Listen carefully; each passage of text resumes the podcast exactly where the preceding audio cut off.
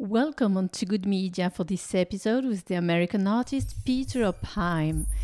I am Delphine, the creator of this show. I'm French, living in Paris, and sorry in advance for the strong accent and my language mistakes. But uh, this podcast allows me to communicate in English in every part of the world without barriers and to create a great community of artists and fashion designers worldwide. And thank you to Peter for being my guest today. Now, this is the very first time I've recorded an intimate post as introduction to this podcast before letting you listen to the conversation with my guests. Because I'm not journalist and I strongly believe in human connections. It, this is the fact of being human, assuming our emotions, that creates connections, makes us more interesting and more accessible. And I chose my meeting with the American artist Peter Opheim with his, his surprising, sometimes provocative style, and we're going to talk about imagination, one of Peter Opheim's creative engines. I have never been so far in a discussion on the creative process with an artist. Thanks to Peter for his generosity and great humility, sharing his thoughts and feelings with us on the podcast, removing resistance just the way he does on the canvas. I hope you will like it. My guest lives and works between New York and San Cristobal, New Mexico. We're going to travel in this podcast. He has exhibited his work around the world in Russia, Taiwan, Japan, London, New York, Los Angeles. But today I have the chance to meet him uh, at home in Paris, where I live, for the, his first solo exhibition in France at the Cole Gallery in the Pigalle neighborhood.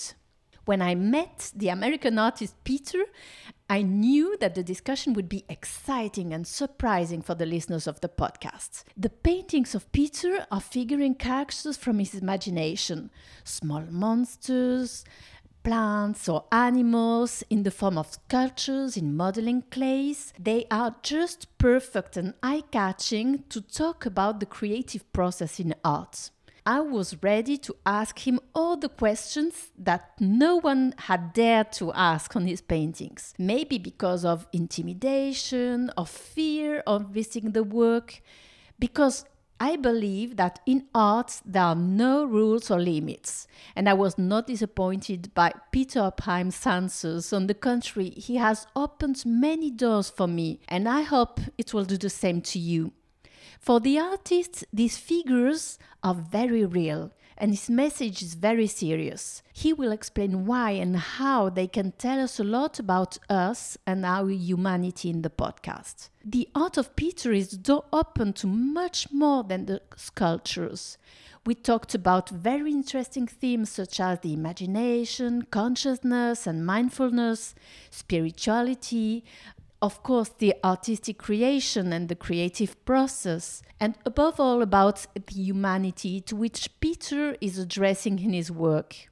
Now, I would like to make a small parallel with a world famous narrative poem written by the Italian author Dante Alighieri, The Divine Comedy, where imagination and fantasized characters are everything but fiction and fairy tale. If the imaginary uh, is often misunderstood and underrated in our societies, it is perhaps we have forgotten artistic references such as the characters of Dante's Divine Comedy. The famous Italian poem features both men contemporary with the poet, but also gods of mythology, or Beatrice, the poet's muse. But can I ask you, does it matter whether the character of Beatrice, his muse, is real or imaginary to understand that this story teaches a lot about ourselves? I now hand over to the artist Peter Opheim, and our discussion will hopefully serve to demonstrate that in art there are no right or wrong questions to ask. You don't need to be cultured to engage in exciting discussions with the artist about his work. Art allows us to give space to our sensibility and our emotions. It is not with our rationality that we must look at a painting, but by giving free rein to our feelings and emotions. Hey, podcast, this is Delphine, and you're listening to Two Good Podcasts. So I've just arrived at the Cole Gallery in the neighborhood of Pigalle to meet with the American artist uh, Peter Opheim. So I'm very happy, uh, Peter, to have you here and very honored. And uh, you will tell me everything about uh, your universe uh, hello. It's uh, wonderful to be here. Thank you very much. And uh, thank you for your interest in my work as well. Such a pleasure. It's uh, amazing to have you here because you're traveling a lot. You've been doing uh, lots of expositions uh, in Moscow, in Asia as well. You're an international artist. And Paris is the first time. Tell me a little bit how come this first exhibition in Paris now? Well, I've, I've shown with Cole Gallery for a couple of years, and this is the first time that we had an opportunity to show a solo exhibition here. And the work that I created for this exhibition was specifically for the Cole Gallery. And if I could talk about that for a little bit, it centers around a large painting that is called Billy Looking for the Lost Bird. And in this is a figure with his friend, and they have a rope and they're going on an adventure. But for me, the story didn't start here. The story started in, say, a previous chapter uh, with the paintings, and that is that there was a crew on a boat, and this boat, something happens to it and it explodes. And the crew, they land on an island and on the island, they have encounters with various creatures, man eating plants, cannibals, and, and other mysterious figures. And then the paintings in this exhibition actually take place on this island in a different place. So it starts with this painting of this figure, and he's walking and looking around. And he is, in the process, he goes through a swamp. So, all of these paintings are figures that are half plant, half animal, half imaginary, and there's uh, flowers and oozing parts and insects, dragonflies, worms, bees that are all part of these figures. And then the second part of his adventure is that he ends up going into a cave. And in the cave, you see these figures that are kind of kind of like an ogre or a troll and these are the miners in the cave and the thing with them is that in some places they they they have their a tool but they're also becoming the gems are becoming part of them and I think it's a little bit of an allegory of our desires that we have to be a little bit careful of maybe not going too far in what we want, or we, we become that and lose ourselves. Oh, it's uh, it's it's amazing how uh, you make up a whole fiction story behind your paintings.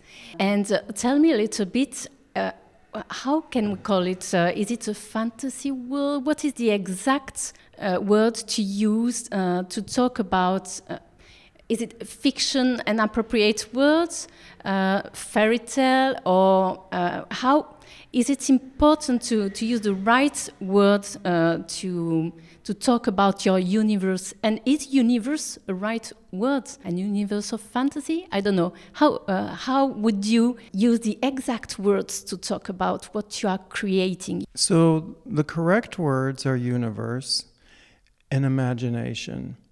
But I should say that when I first started making these paintings um, about 10, 12 years ago, before that I was doing abstract work. And the reason that I stopped doing that is because I felt that it didn't address humanity enough. And I felt that work needed to be, from now, you know, created um, that was very personal but not private. And I felt that abstraction as beautiful as it is, had, had run its course. So, what I wanted to do was to create works using figures that I created from my imagination in the same way that an abstract painting is put together, but to make these into an imaginary character that tells us what it means to be human. So it's about humanity. So I don't consider them fantasy at all. And in fact, for me, I, I consider them very real. I consider it somewhat, say, of a different universe or a different way of seeing things. But the way that I create them, my process is I start with physical piece of modeling clay. And then from that, there's there I, I paint directly. I don't take photographs. And it's about looking and experiencing it. But the important thing is is that it's the paintings themselves that are what is supposed to feel real, what is supposed to have, say, a soul to it. Um, they almost function like sculpture. That if this were in, if this figure existed in real life, this would be its actual size, and um, I consider them moving forward in thinking.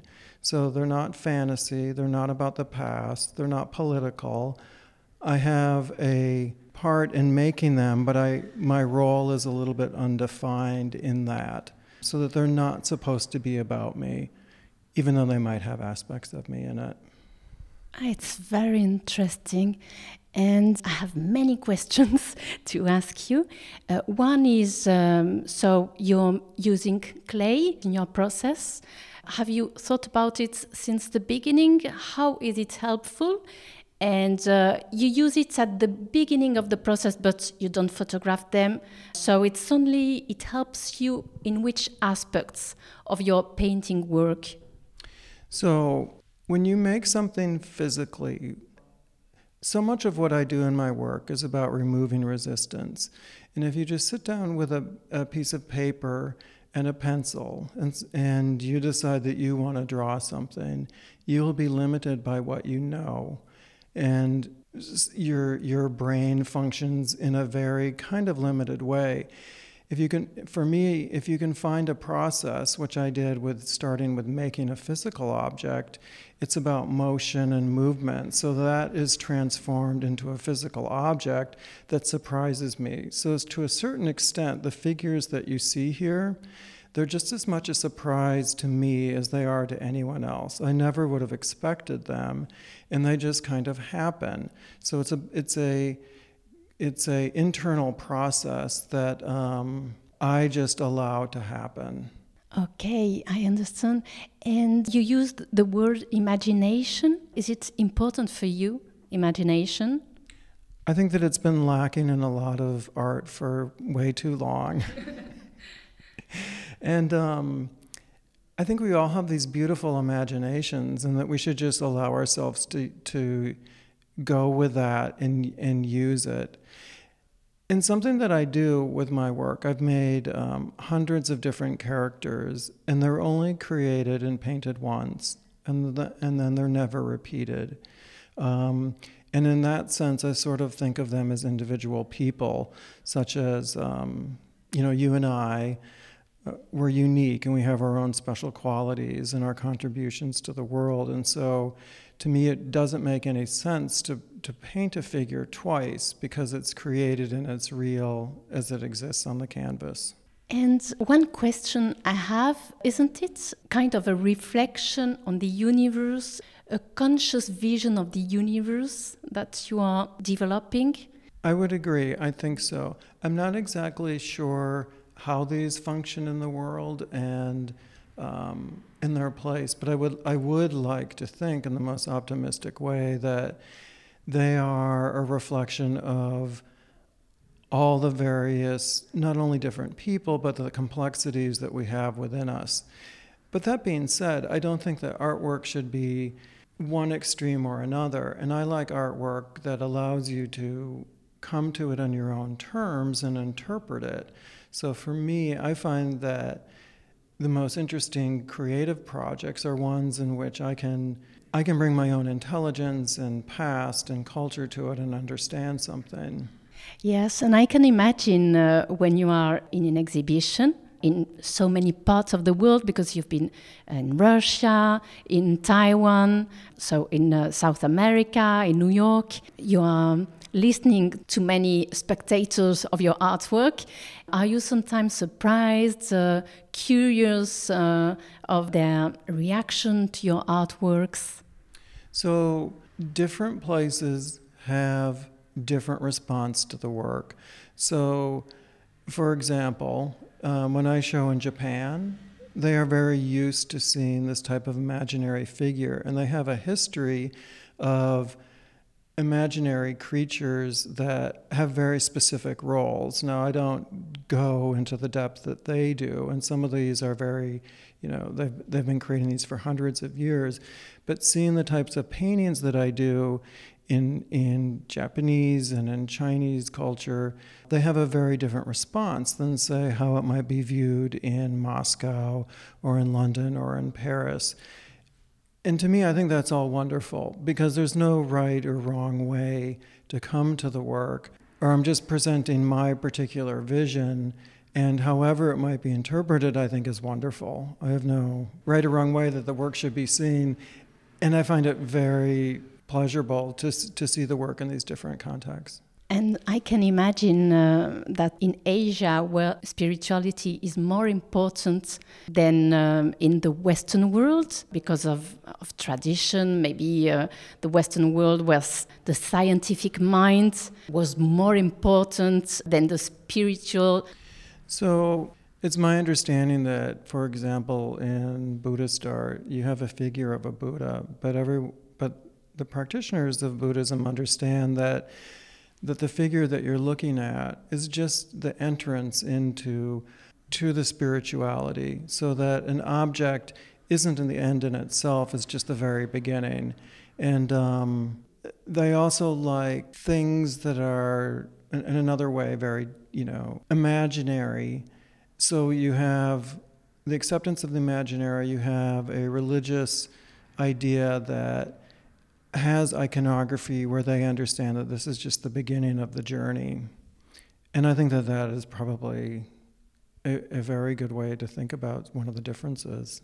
What is your perception of the universe? How do you see it? I don't know if you know Sadhguru, who is an important figure, author of bestseller, talking about consciousness, the conscious world, and the perception of the individual and the universe. But he's saying it in a very intelligible way with very simple words.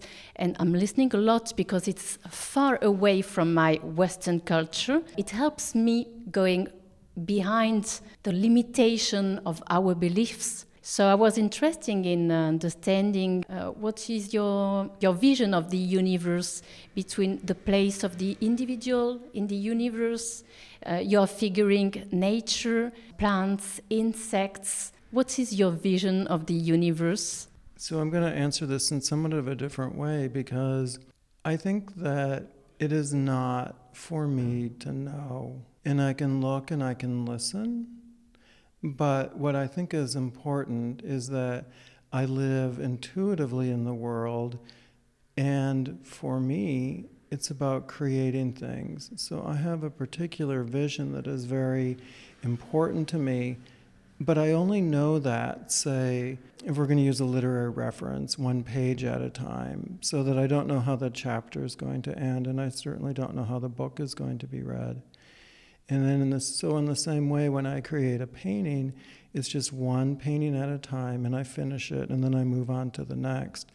So, as far as uh, how I see a place in the world, I don't know that I'm supposed to be aware of that. I can think about it, but I think that what I'm supposed to do is I'm supposed to be in it. I'm supposed to be in it, and I'm supposed to be living and, and discovering, say, the next place or thought that I'm supposed to go to. Is that what you're wondering? Yes, uh, it's very interesting. For you, it's an experience. So you living the experience. I would say that that's correct. But it always it hasn't always been that way. But in my practice, I try to get out of my head. I try not because I'm already living in my head in this world of imagination. so what I'm trying to do is remove myself from my head and my thinking and these works are a reflection of that because I never would have thought that I would make these works. If you put me into a time machine, whatever, 15, 25 years ago, and you said, These are your paintings, I would say, No, that's not possible. I don't have these kinds of things around me. I don't dress this way. Where is this coming from? And I don't know. You know, when you see a figure of mine, it's identifiable from one to the next, so to speak. But they're all very different. But they're just as much, like I've said, they're just as much a surprise to me as they are to anyone else. And do you use also intuitions? So you're trying to going out out of your head, and uh, which skills do you use to create the characters? Intuitions? Do you have sometimes impressions of déjà vu? So I might think about a particular figure in a couple at a time in my mind several for several weeks before I actually make the sculpture. But then when I actually sit down to do it, it might go in a different direction. So it's a little bit hard to describe, but I will have an idea, say that it's a particular, let's just say it's a, in the current exhibition, I have these gem miners. So that I might have, in my mind, I will see somewhat clearly that it has a red nose. So I will start with that and move you know, to the eyes. And so it's a very intuitive and quiet process. But like I've said, I'm not trying to control it. I'm letting it happen. And if something wants to become something different than how I originally imagined it, I think it's very important that I honor that because ideas, whether they're preconceived or happening at the moment, I think that ideas are concrete things and that they, they like I said, they should be honored um, because they're coming to us for a reason. So if you're going to act on that, if you can, in the most positive sense, I think that that's the way that we should move in the world. Actually. Yes, tell me a little bit about some of the tough characters, which are not at all fantasy uh, characters, but which are real and can be uh, scary as well. What the dark sides of uh, some of the characters? Well, in the past couple of years, this is a little bit of an aside, but I've been interested in studying the historical figures that we would consider to be very evil and have brought a lot of pain to the world. How that happens in my work, I don't like work that is either too dark or too light, but it is something sort of in between. And I think what it is is that as, as individual people, we're all very complex and we have these different aspects of ourself. And going back to what I've been studying, it was not to be afraid of that, but to understand like how that that works. In my paintings, I think that they're a little bit of a mirror so that someone might see something different from someone very, you know, very different from someone else, but it's reflected back on that person. And I like the complexity. And in my home, I have um, I have some very, you know, so to speak, typically dark paintings, and I and but I don't see them as bad. I I see them somehow. Um, like a protector. so they do just the opposite. So their function um, actually brings um, calm and um, peace sort of to me by understanding or not not ignoring um, the darkness, so to speak. Yes, I can I can understand. It, it totally rings a bell. Uh, and tell me, what is your paintings? Uh, the colors are very bright. Is it uh, an aesthetics? Is it because you're living in New Mexico, where light is important, colors are important, or is it um, strategical for what you're trying to to uh, represent? For this exhibition, I, I wanted to have very intensely colored, saturated works. Now, when I create a painting, it has to have a couple of personal functions to it. It has to be a new character that's interesting to me that I want to paint, so that you have the, the actual character itself. But there also has to be a something in the technique or the process artistically that is pushing forward for me the way that I make the painting. Okay. So I've made paintings that are very pastel colors, I've made paintings that are very dark, and paintings are very light. What I wanted to work with in this exhibition was kind of a more subtle modulation. Uh, some of them have almost like a Renaissance painting color palette for me in them. Um, or a uh, European kind of color blocking, you know. So all of these were kind of very specific and important to me. They're not so important to anybody else, but I needed to have like the challenge of trying something new with each painting that I'm trying to accomplish, as well as you know the paintings and the figure itself. How many paintings uh, have you done for these uh, Paris exhibitions? So there's a dozen paintings here, um, and it's divided five, six paintings of the figures in the swamp, and then five, six paintings of the figures in the cave, and then the centerpiece of the painting is uh, Billy looking for the lost bird. So your character's name is Billy. Do they have all names? They do. Um, sometimes I'll use names that we might know, and then sometimes I might give them a name that has like a Norwegian or French or you know where they're being shown that they might have a historical kind of reference to that. And then in some of the paintings here, I've also given them imaginary Latin names, uh, the ones, the figures that are in the swamp. I wanted to be like as if they were a plant. So I translated in English to a um, Latin name, a contemporary Latin name for the plant. Have you already uh, received propositions to adapt your your characters to another medium like video or another story of your fictions? I haven't, but I would very much like to see these in another medium, such as film, where they can develop and that there's more of a, a, story that's explained. And then there's so much that can be done in film now with digital working that could just expand them and make them furry or with feathers or, you know, have the whole universe. And I think that would be just a wonderful experience to see all of that, and I hope that that happens someday. Yeah, and, and tell me a little bit about the script you are writing. Are you writing it, the script, or is it all in your mind? Do you have like episodes, and how long is this process? So I just see only what's happening next, and I have a little bit of an idea, but I have to discover it um, myself. And I think that I might I know what I'm doing, for example, for the next exhibitions and for the next several months, but that could completely change.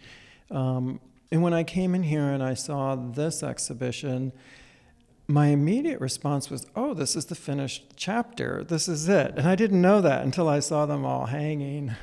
But I thought, "Oh, this is. There's no more gem miners, and there's no more." Um, of the figures who are in the swamp. So um, I'm just discovering it just as much as anyone else, it seems.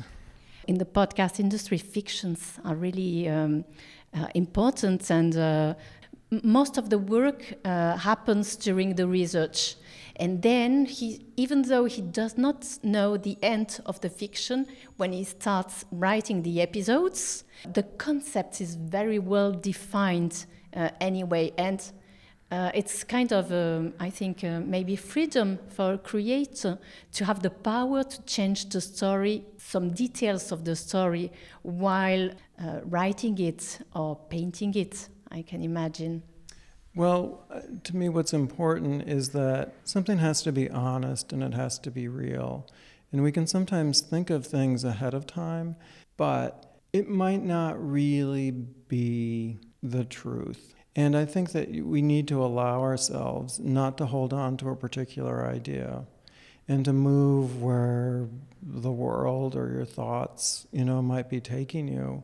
And the reason why, so it's not only truth, it moves you into a place that you don't know. Because if you just preconceive something, all that you've done is you're just telling again and again what you already And if you want to move beyond that to an area that you don't understand, the only way that you will that that can kind of happen is that you just let go of those preconceived notions. It's a little bit tricky because my work just doesn't go in every single direction on one hand but on the other hand, there is that possibility that it does. So there is a focus there. I, well, I don't really know how to explain it because it's about a particular balance. So anything is possible, but that doesn't mean that you should do everything. Exactly. I can understand. Is research important for you before starting painting? before start uh, creating the, the characters with the clay. In which field are you doing your research? Because I, I imagine, I don't know, it's a, it's a, a guess, that you are open to, to many cultural uh, fields, uh, form of arts maybe as well. So I think probably the I, I, don't do research for my for my paintings in the sense of like I didn't look at miners or I didn't look at swamp figures for this. But my research, so to speak, would be in exposing myself to, to different thoughts and ways of thinking. So, literature, books, historical accounts, uh, philosophy, all of those things are inputs, as well as you know my experience with my children and with my family, and then moving in different realms. So, I, I listening to new music is very important to me. Um, I'm not interested in what was done five years ago, as nice as it might be, but I like to have new viewpoints and I like to understand how different cultures and people are putting themselves in the world and expressing themselves. So, whether that's literature, food, clothing, all of these things I think are very important. In my home, I have artwork by Japanese and Native American, uh, European, and Southeast Asian artists that that are different from my own. And I think that that's how we should kind of be in the world is to expose ourselves to thoughts that might be uncomfortable or different or a different viewpoint. Then looking at where our shared humanity might be in all of that makes life more interesting. Yes. Tell me a little bit about Peter. Uh, did you start doing artworks? What have you studied? Uh, in which family have you grown up? Maybe we, we would have surprised. Maybe we have imagined something, and you will tell us a, a different story. So I was born uh, to American parents in Germany, and shortly thereafter we moved back to Minnesota. And I grew up in a suburb of Minneapolis.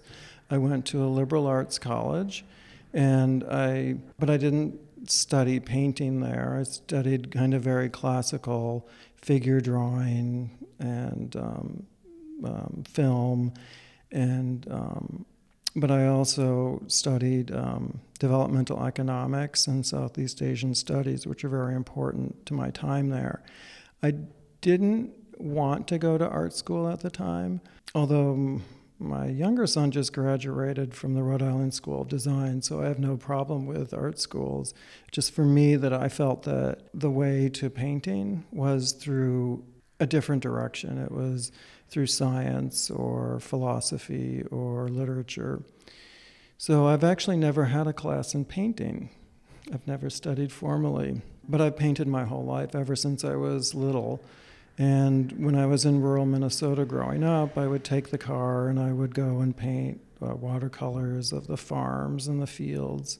But I also had a very creative childhood and I did a lot of different things. And then uh, moving forward, once I graduated college, I moved to New York City, and then I, that's an education in itself. And then I lived there um, mostly for, say, the past 25 years or so, dividing my time between New York City and northern New Mexico, which is where I am now. And how is it living in uh, New Mexico? So the thing is, is that the environment is important, but not in the way that you might think. In my studio, I'm in my head, so it doesn't make that much difference where I am to kind of be able to create.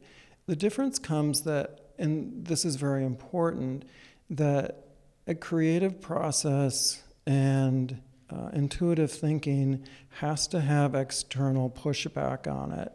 So that when you live in a city and you're confronted with, say, time constraints or different ways of living or all of that pushback is very important to focusing where you should be on your work. And what happens in the mountains, because it's just very open and expansive, it's incredibly beautiful, but your, your thoughts can wander horizontally, and you can go a little bit too far where you stop actually addressing other people and it's just you're talking to yourself. So there's a little bit of a concern there. Hopefully not yet, but I have to say I do like very much where I'm living right now. Do you have a routine for work? What's the time uh, dedicated to to leisure, to work, or do you let things happen? So, because of the number of exhibitions and paintings that I've been doing, I have actually a very kind of simple um, existence in life. For the most part, I paint every day. I get up and I start working, and I'll spend all day, afternoon, and early, into the evening working. I will make all my own meals and try and get some time for reading in the evening. And as far as personal activities, I do jujitsu and snowboarding. So if you're a friend of mine and you don't do either of those two things, I'll never see you. it's important. And snowboarding, I understand. And the other discipline, can you tell me a little bit? As jujitsu, the martial arts. And um, I don't usually like to talk about these personal things, but on the other hand, I think that it's very important that people do them. So the thing about jujitsu is that you find yourself in very uncomfortable positions, and you have to be comfortable being uncomfortable. And it also trains the body and it trains the mind. And if so, lately I've been opening up, talking about it a little bit more because I think that people should, they should all do it. They should all do it. They should push themselves physically and mentally in learning new things and you know, and then as far as snowboarding, well, that's out into the the mountains, which Taos Mountain is huge, and being out there, so that you have these different balances. So that an ideal day goes something like this: you have your creative work, and then you have something physical that takes you outside of that. So, you know, you have refinement, and then you have, you know, exertion, and these things are all very important and there isn't a part of what I do now that I would omit. Um, I'm just sorry they don't have more hours in the day. Yes, I, I think so. Uh, it's important to talk about the body's work and how things are correlated between what happens in the mind, what happens in the body, and outside as well, uh, be connected with the outside and jiu-jitsu i've heard about it a lot uh, ultimately because in the uh, eastern cultures to practice sports is, is very important uh, for spirituality as well. Yeah uh, um, 100% i agree.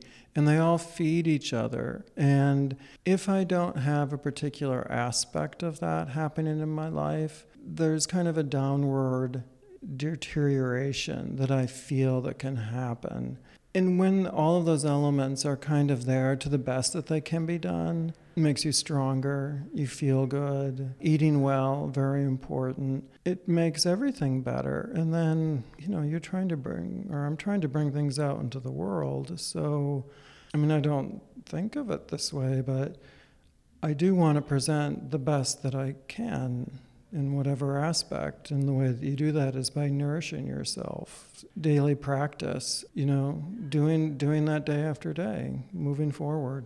You were telling that this form of art, paintings, you've been doing it for the last 12 years.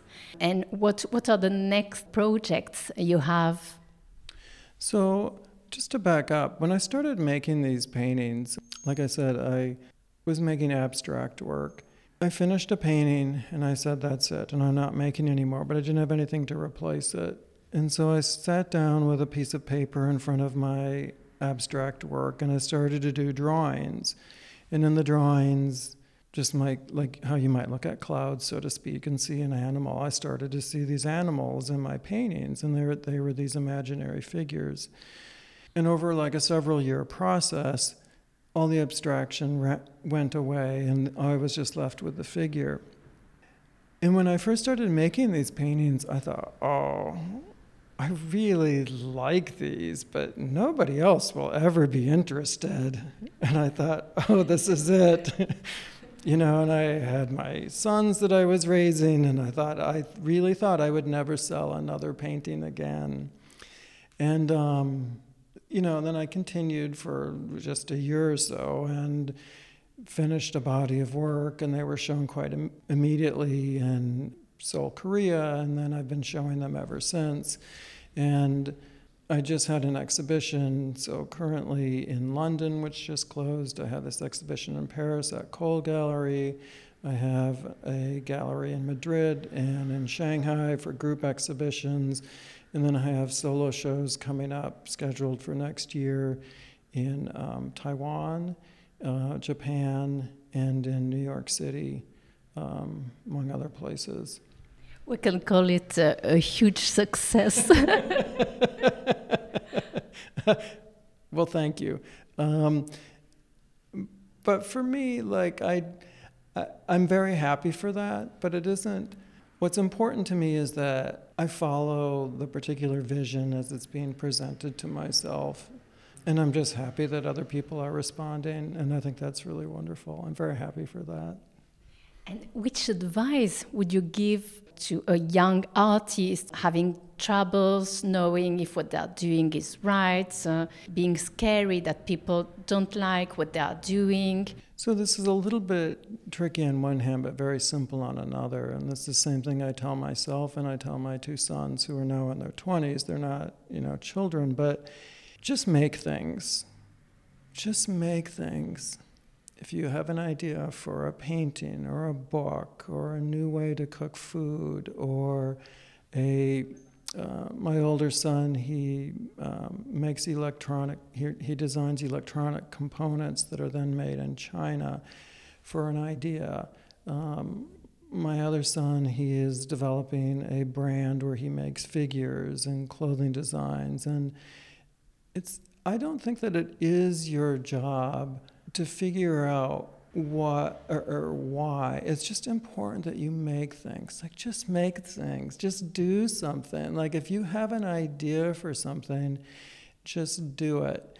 At some point, the world will help guide you and say, oh, you know, maybe this, that isn't such a good idea, or maybe you should move in this direction. And it's okay to do that because as much as you can have the freedom to make and design what you'd like, it does need to, at some point, connect with other people.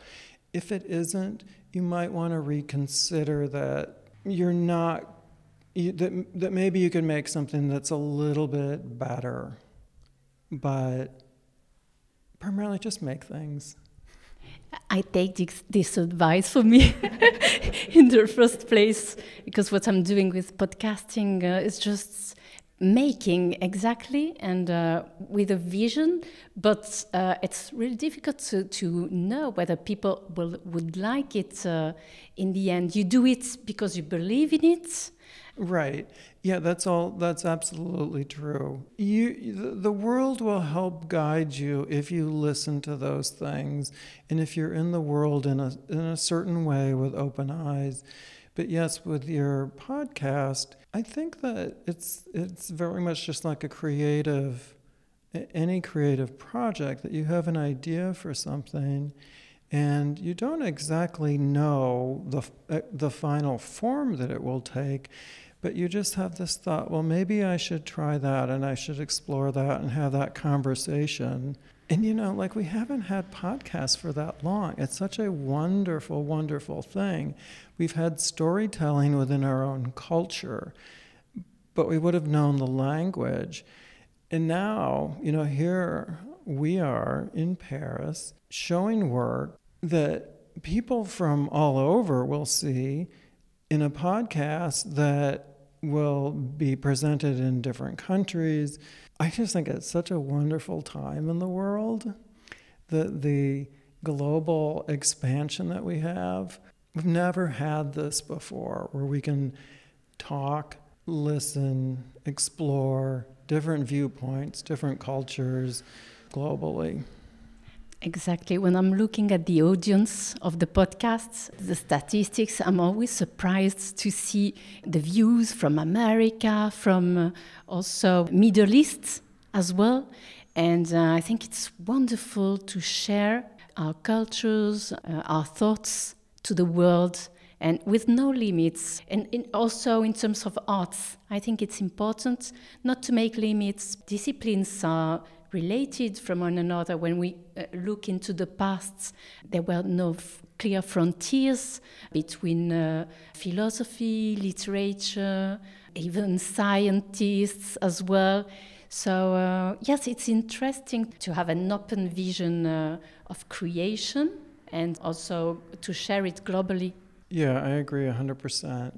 You know, I, we've never had a time where, whether it's a podcast or on social media, in the best sense of the wor- world, um, that we can that we can experience all of this.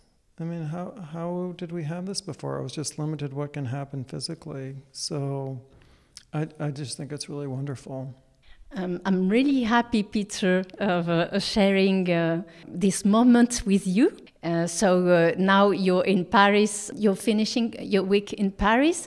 Uh, how was it to be back in Paris after a number of years? How do you see uh, the city? Have you got time to visit some exhibitions? How do you spend your time in Paris?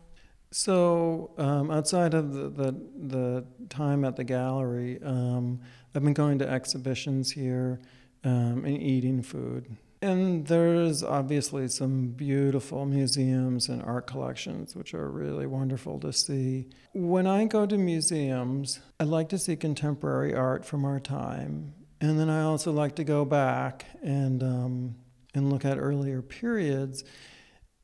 And then also, what I do is I slow down and I do drawings. So I will go, say, to the Louvre and I, I did a drawing there yesterday.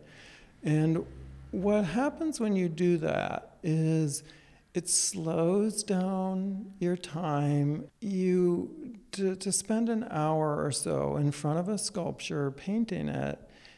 I recommend that everybody try that because it's a different way of experiencing the museum and looking and seeing. And something that I hear often is that like people will say, "Well, I can't paint, I can't draw," and I think that they're misunderstanding that the that it that it shouldn't be about the result. It's about doing it. So that especially for someone who says that they don't have those natural abilities, when they try those things, they will their mind will work in a new way and that's what's important that they're trying something new that's very difficult. And they shouldn't be concerned at all about the result. It's not as if they need to sell that work to survive. I'm sure they'll keep their day jobs. Like that's a misunderstanding of it. But that, you know, take a take a sketch pad, go to a museum, find something. It doesn't make that much difference that you enjoy, and then slow down your time to actually look and observe. It's, you know, kind of the highlights in some ways of the different countries that I've been to around the world, whether it's in Tibet or Japan or in Moscow or in Paris, is when you do a drawing, it just then looking at that later just brings back all the memories and um, you know, kind of experiences that went along with it. Thank you for this call to action, Peter. I think uh, it will ring a bell to the um, audience of the podcast because people are uh, like to uh, enjoy their time listening, learning, and experiencing uh, uh, acting is uh, is also very important to open your mind and being more present in the moment So it's a very nice uh, uh, advice you're giving, and uh, I will I will try uh, because I'm not a painter. I'm doing many things, but not painting. But I'm curious uh, to see uh, which effects it does have on my perception of the artworks and what it brings memories. very very interesting. Well, it's been an absolute pleasure. And uh, so we'll, uh, with the podcast uh, on togoodmedia.com, there will be the article, the extracts from our, our, discussion with Peter in three languages, and the photos of the exhibition. So I recommend to go to uh, togoodmedia.com. It was a pleasure to have this discussion with you, Peter, and hope to see you soon in another exhibition. Oh, thank you very much. I can't wait to be back again. Thank you. Thank you. Hey, podcast, this is Delphine, and you're listening to Two Good Podcasts.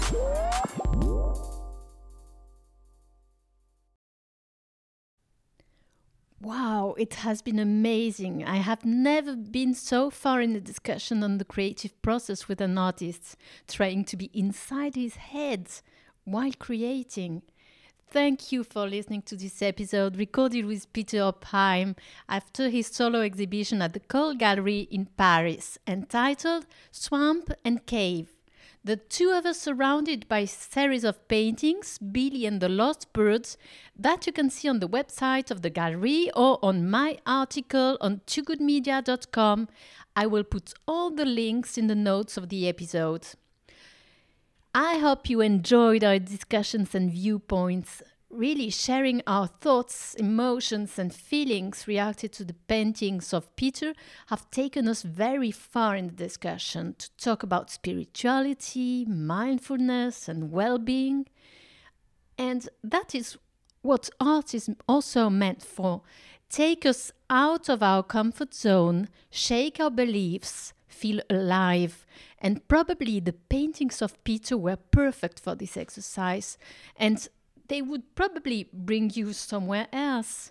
This is the power of art, the power of imagination, brought with talent by the artist. Thank you once again, Peter, for your generosity and great humility, sharing your thoughts and feelings with us on the podcast, removing resistance, just the way you do on canvas while you are painting.